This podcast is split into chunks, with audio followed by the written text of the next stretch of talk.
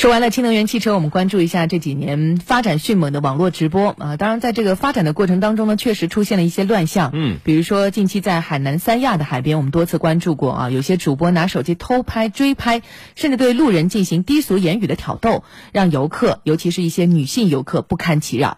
为了流量吸金，让游客强行被直播，这个事儿在海南三亚已经遭诟病已久了。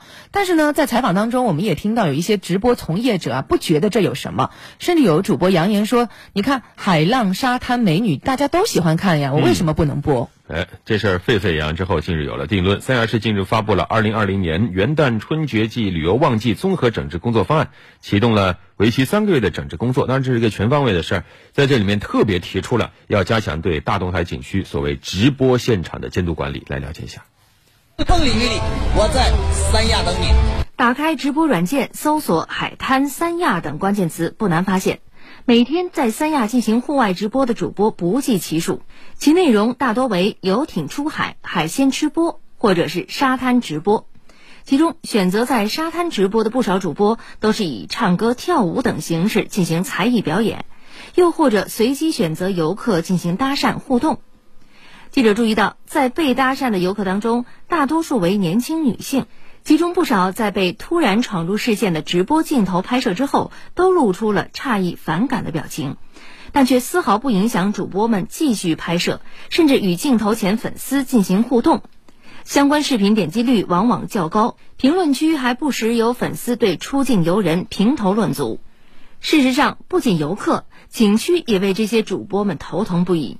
据大东海景区的工作人员介绍。主播最多的时候，整个景区差不多十部一主播，给景区的管理造成了很大的困扰。二零一九年十二月中旬，景区就曾经张贴告示，提示景区内从事直播的人员未经游客、市民的同意，严禁搭讪拍摄，严禁在景区直播时大声喧哗和使用扩音设备，不得在景区的公共区域搭建直播场地以及直播支架等等。针对此现象，日前三亚发布整治工作方案，其中特别提到将加强对大东海景区直播现场的监督管理，严厉打击骚扰游客、路人，对路人进行低俗言语挑逗，与路人进行骚扰类身体接触，以及未经同意强行跟踪拍摄路人等等行为。嗯，不堪其扰。嗯，表面上看，这种乱象是源于个别网络主播素质低下，企图用软色情内容变现牟利。但实质上呢，这种行为是对公民肖像权和隐私权的粗暴侵犯，使得公民权益在网络空间裸奔。大家知道，眼下海南正是他们的旅游旺季，强行直播骚扰游客的乱象呢，也不只是在三亚一个地方，其他一些景区可能也面临同样的困扰。是的，那接下来我们进入今天的焦点会议室，关于这个乱象，来听听各方网友的观点。时刻有态度，焦点会议室。三亚向网络直播骚扰说不，这个事儿在网上持续发酵，也获得了一片支持之声。不少网友呼吁网络主播应该文明直播，尊重自己，尊重他人。比如说可爱爆炸的二三三，他说，本来打算坐在海边安静的吹吹风，旁边有一堆主播拿着话筒唱歌，还追着漂亮妹子拍，真的是让我反感。嗯，评网友看到遏制直播乱象，不能光靠地方政府执法，也需要平台方和主管部门的介入。像以德湖人，他就说这个事儿呢，应该由直播平台从源头去规范，这是最有效的。是啊，直接把你流量给你降下来，你无利可图就不干了。对，妮妮酱他发表留言说，平台应该加强对主播的管理呀。另外，有关平台是不是有关部门也应该加强对直播行业的管制，提高网络主播的门槛啊？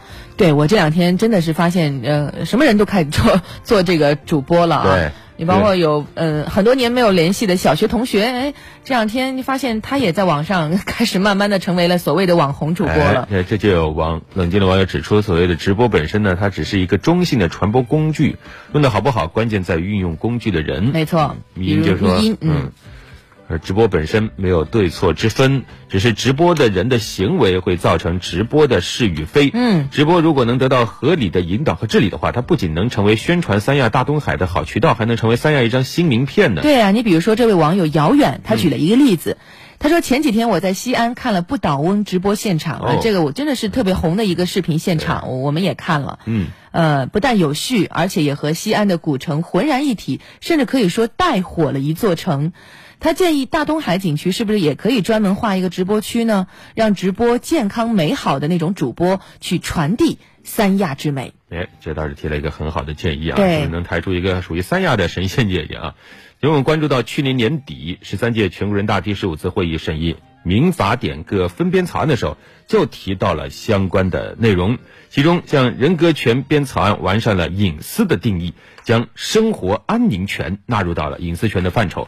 隐私的定义修改为了隐私是自然人私人生活安宁和不愿为他人知晓的私密空间、私密活动、私密信息。那这一次三亚专项发文整治强行直播沙滩美女这些乱象，可以说开了个好头。嗯，保护公民的生活安宁权，让你我留有一方清净的私人生活空间啊！这句话不仅需要有法律法规的明确规定，更需要实打实的维权之手。所以，加强线上线下对公民隐私权的保护，依法惩处侵害生活安宁权的这些行为，我们全力支持。